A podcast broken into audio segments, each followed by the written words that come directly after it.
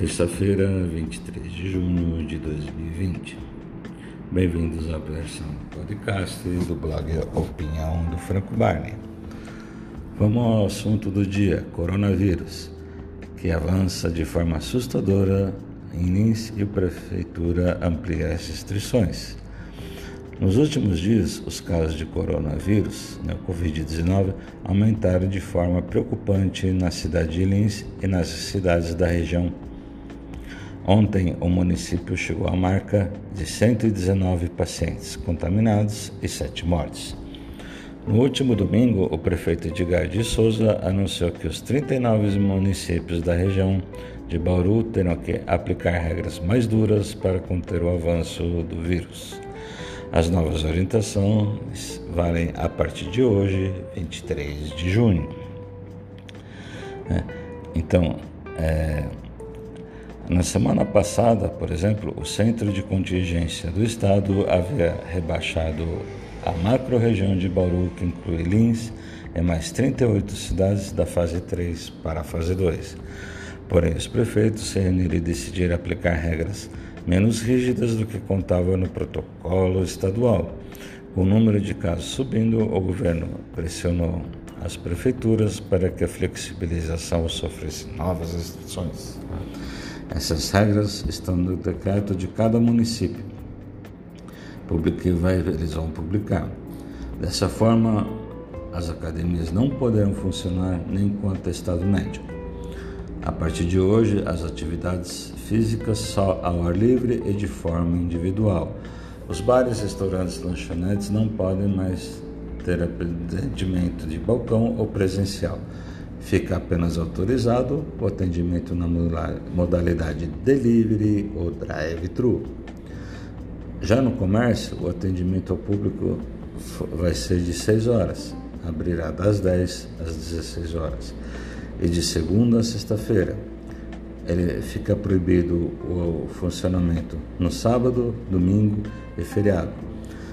Já os salões de beleza e as clínicas de estética poderão abrir apenas 4 horas por dia para atendimento com hora marcada e 100 pessoas na sala de espera. O funcionamento será apenas de segunda a sexta-feira. Eles também serão proibidos de abrir aos sábados, domingos e feriados. No caso das lojas de conveniência ESOS, deve, devem respeitar horário final de funcionamento, limitado às 22 horas. Os bancos, lotéricas, supermercados devem adotar medidas de maior controle de aglomeração e fluxo. Cada estabelecimento, de acordo com o decreto, tem que ter um controlador de aglomeração para que se evite filas desordenadas dentro e nas proximidades. Perdão. Prefeitos de 39 municípios finalizaram na tarde de domingo as novas diretrizes do Pacto Regional, que foi enviado ontem para o governo do estado. Então, gente, e apesar do salão de estética, né, corte de cabelo 4 horas, então, gente, a gente não, o, o que eu vi nas ruas, né, desde que começou a flexibilização, foi que tem gente que Provavelmente, imagino que está pensando que o, a flexibilização seria o fim do combate do coronavírus, o que não é procede porque ele está aí. Veja aí o nome, aumento de casos. O senhor de 80 anos morreu na semana passada, né? Que foi a sétima vítima.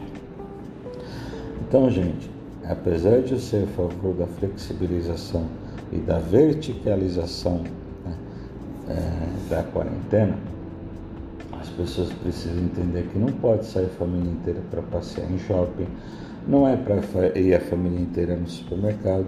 Os estabelecimentos, como o mercado, todos os estabelecimentos devem limitar a entrada de pessoas. Né?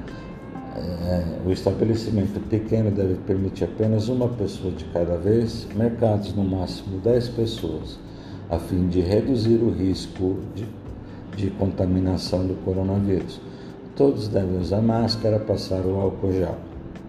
Né, gente? Não adianta o Estado fazer sua parte e as pessoas não colaborarem, né? Não adianta pensar que tudo é o Estado que deve providenciar e só o Estado deve combater. O cidadão deve fazer sua parte, né? né? As pessoas têm que deixar o grupo de risco em casa, né? Que são os idosos, né? Quem tem problema de asma, pressão alta, essas coisas, né? Enfim, é? uma pessoa sai para fazer as compras. Isso aí, se realmente for é, para comprar alguma coisa, se for realmente necessário. Caso contrário, fiquem em casa. Né? A flexibilização serve para combater o coronavírus de maneira inteligente. Né? Então, se é necessário comprar uma roupa, leve uma camisa, leve uma calça da pessoa que está precisando, leve na loja para que a pessoa mede pela roupa que ele tem, já que não existe padronização. Eles vêm a calça que a pessoa já tem, compra daquele tamanho, a camisa a mesma coisa, a pessoa leva embora. Agora, não pode ter aglomeração no mercado e nos outros lugares. Né? A, única, a única coisa construtiva que eu deixo comentar aqui no caso da cidade de Lins seria a respeito do IPTU. Né?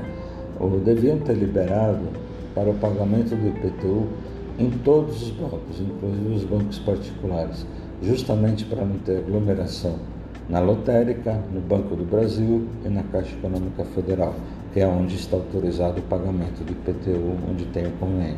Devia ter liberado para o Itaúba, Bradesco, Santander, em soma, para todos os bancos que tem. Né? Você diminui o risco, né? Agora, Inês é morta porque já foi, só se pode pagar nesses lugares, né? O Banco do Brasil, né? Caixa Econômica e Lotérica. Mas enfim, Vamos, eu insisto para que todos continuem usando o álcool gel, insisto no uso das máscaras, porque várias pessoas na rua não estão usando, insisto que tem que ser controlado o número de pessoas que estão nos estabelecimentos, né? porque o mercado está sempre lotado, deviam limitar o número de pessoas fazendo compra e dar um tempo, um prazo máximo, tipo 40 minutos para as pessoas realizarem as suas compras. Né? Vamos ver no que dá. Não deixe de acompanhar o blog Opinião do Franco Barney, www.opiniãodofrancobarney.blogspot.com.br